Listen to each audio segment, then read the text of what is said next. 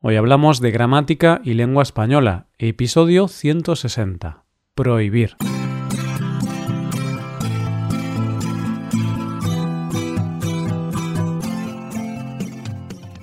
Bienvenido a Hoy Hablamos, oyente, el podcast diario para mejorar tu español. ¿Cómo estás hoy? ¿Todo bien? ¿Necesitas un vaso de agua? Adelante, no seré yo quien te prohíba ir a la cocina para cogerlo. No seré yo quien lo haga a pesar de que vamos a dedicar este episodio a las prohibiciones. Vamos a practicar algo de gramática. Recuerda que en nuestra web puedes ver la transcripción y ejercicios con soluciones de este episodio. Este contenido está disponible para los suscriptores premium. Hazte suscriptor premium en hoyhablamos.com.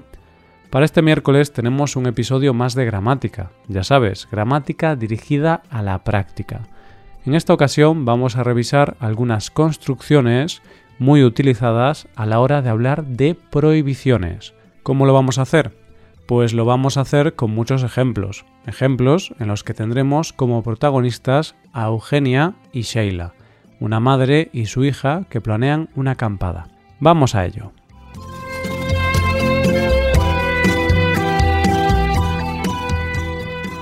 Se prohíbe más sintagma nominal o infinitivo o que. Para empezar, podemos practicar con la construcción pasiva se prohíbe, seguido de un sintagma nominal, un verbo en infinitivo o el pronombre relativo que. Sheila quiere ir de acampada con sus amigas. Su madre no tiene ningún inconveniente. Quiere que su hija vaya a acampar y duerma en la naturaleza. Ella lo hacía cuando tenía la edad de su hija. No obstante, Eugenia es bastante estricta en lo que se refiere al cumplimiento de las reglas. Eugenia le dice a Sheila Hija, recuerda que en ese lugar se prohíben las fogatas. Es un espacio protegido y se prohíbe cocinar o fumar. También se prohíbe que las personas que acampen hagan demasiado ruido. Hay muchas aves que pueden ver su rutina alterada.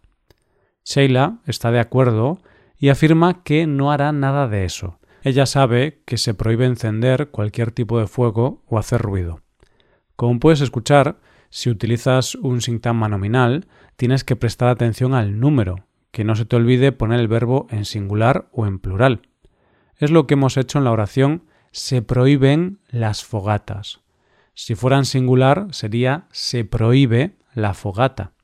En cambio, cuando empleas esta construcción con el pronombre relativo que, el verbo que utilices después va a ir en subjuntivo. Lo hemos hecho así en la oración se prohíbe que las personas que acampen hagan demasiado ruido. No debes más infinitivo. Hablamos ahora de otra estructura para prohibir. Hablamos de la estructura no deber seguido de un verbo en infinitivo. Aquí nos encontramos con una perífrasis verbal deber más infinitivo. Mientras Sheila prepara la mochila con la tienda de campaña, el saco de dormir y otros accesorios, Eugenia continúa diciéndole a su hija lo que debe y lo que no debe hacer. Por ejemplo, le dice No debes salir de la tienda por la noche. Ya sabes que hay osos y puede ser peligroso. Sheila, un poco confundida, le contesta Mamá, pero si en Madrid no hay osos. No hay osos por aquí desde la Edad Media. No debes decir eso en público, puesto que la gente se va a reír de ti. Como puedes apreciar, la perífrasis verbal deber, seguido de infinitivo, en forma negativa, se utiliza para hablar de prohibiciones.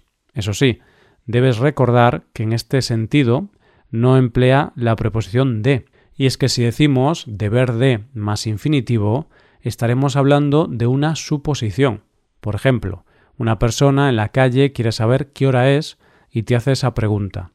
Tú, si no lo sabes, podrás decirlo. No lo sé.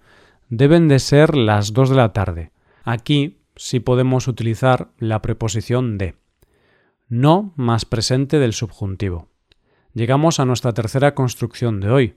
Se trata de no seguido del presente del subjuntivo. Una estructura bastante simple. Eso sí, Aquí será importante conocer bien las formas de este tiempo verbal.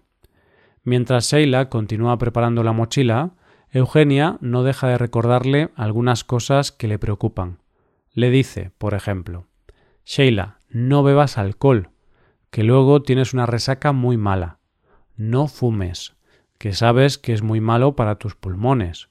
No comas demasiadas patatas fritas, que luego te duele la barriga. En definitiva, no hagas nada malo. Sheila, un poco cansada, le contesta Vale, mamá, pero al menos podré respirar. Me estás prohibiendo tantas cosas que no sé si voy a poder permitirme respirar. Como puedes ver, debido a que estamos utilizando el imperativo negativo, utilizamos la misma forma del presente del subjuntivo. Para beber, bebas. Para fumar, fumes. Para comer, Y para hacer, hagas. No está permitido más infinitivo. ¿Hay más maneras de prohibir cosas? Claro que sí. Vayamos a nuestra cuarta propuesta. Se trata de no está permitido seguido de un verbo en infinitivo. Sheila ya se está despidiendo de su madre. Queda poco tiempo para que su amiga Clara la recoja en casa. Por eso la madre quiere seguir recordándole algunas prohibiciones a su hija. Como Eugenia está preocupada por la salud de su hija, le dice Recuerda, hija, no está permitido sacar fotos con flash. Puedes atraer a los mosquitos. Todos los expertos recomiendan sacar fotos sin flash por la noche. Es una cuestión de supervivencia. Los mosquitos de Madrid son más grandes que las moscas.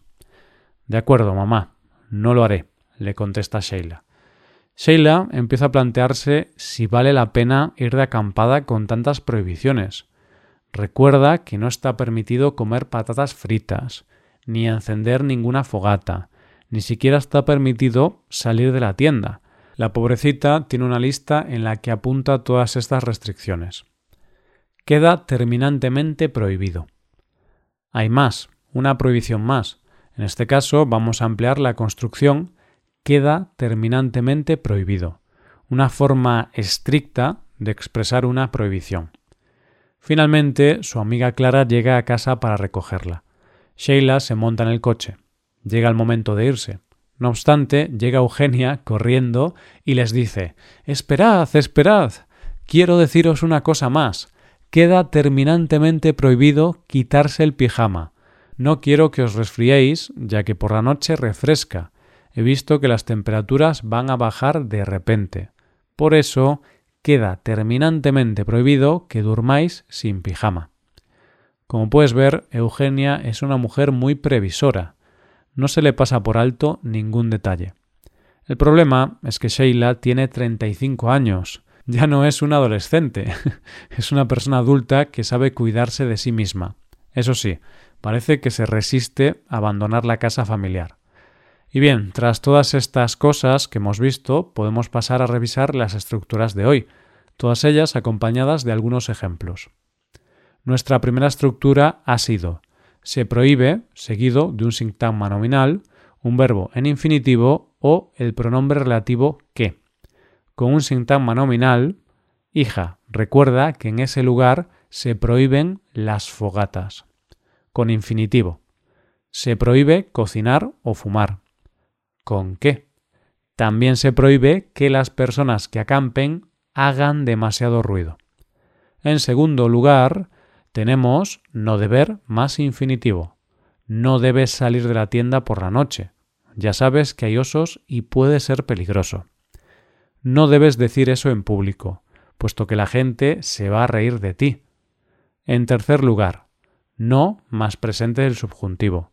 Sheila, no bebas alcohol, que luego tienes una resaca muy mala. No fumes, que sabes que es muy malo para tus pulmones. En cuarto lugar, no está permitido más infinitivo. Recuerda, hija, no está permitido sacar fotos con flash. Puedes atraer a los mosquitos.